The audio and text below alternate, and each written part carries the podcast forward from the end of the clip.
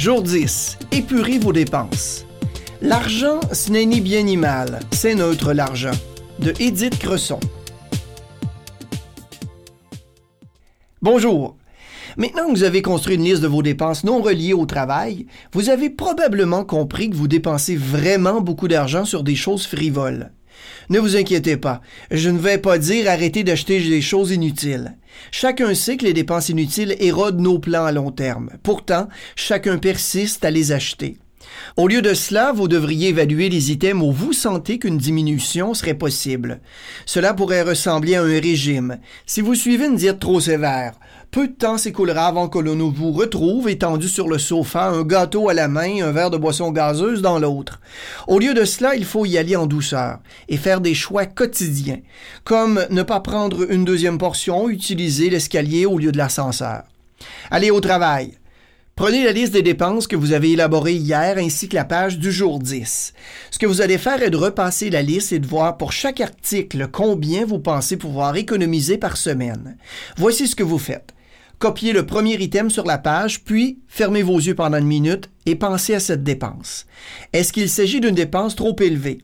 Est-ce qu'il y a une façon ou deux ou trois de diminuer cette dépense sans ressentir trop d'effet?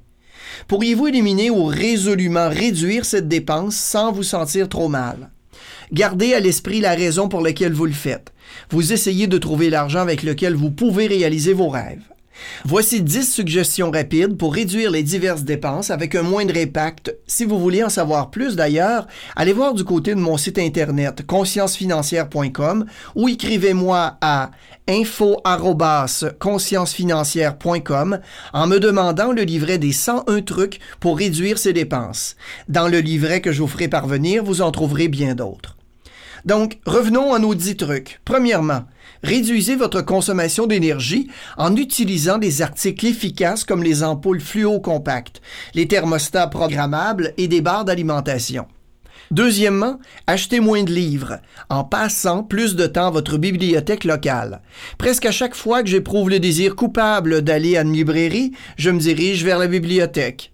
Ensuite, achetez moins de disques en écoutant la musique de votre collection que vous n'avez jamais eu le temps d'apprécier.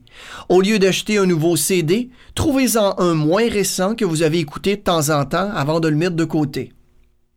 Achetez moins de vêtements en choisissant des articles qui vont avec ce que vous avez dans votre garde-robe. Une garde-robe agencée crée l'illusion d'une grande quantité de vêtements sans la facture qui l'accompagne. Mangez moins au restaurant et achetez un bon livre de recettes. Faites l'essai du livre Manger de Marie-Claude Lortie et de Guylaine Guévremont aux éditions La Presse et approvisionnez votre garde-manger de bons aliments. Réduisez vos frais d'assurance en appelant votre agent d'assurance et en regardant avec lui comment réduire votre franchise. Réduisez ensuite vos paiements de carte de crédit en contactant votre fournisseur de carte de crédit et en demandant une réduction de votre taux d'intérêt. Réduisez vos frais bancaires en examinant les différentes options qui conviennent à vos besoins, à votre banque ou ailleurs. Réduisez votre facture de câble en éliminant les canaux que vous ne regardez jamais ou en optant pour d'autres forfaits. Considérez même le désabonnement. Réduisez vos paiements de voiture en terminant le bail de location et en procédant à l'achat d'une voiture d'occasion. Au cours des prochains jours, nous verrons différents secteurs afin de vous aider à réduire vos dépenses. Là-dessus, passez une excellente journée et allez vivre votre vie riche.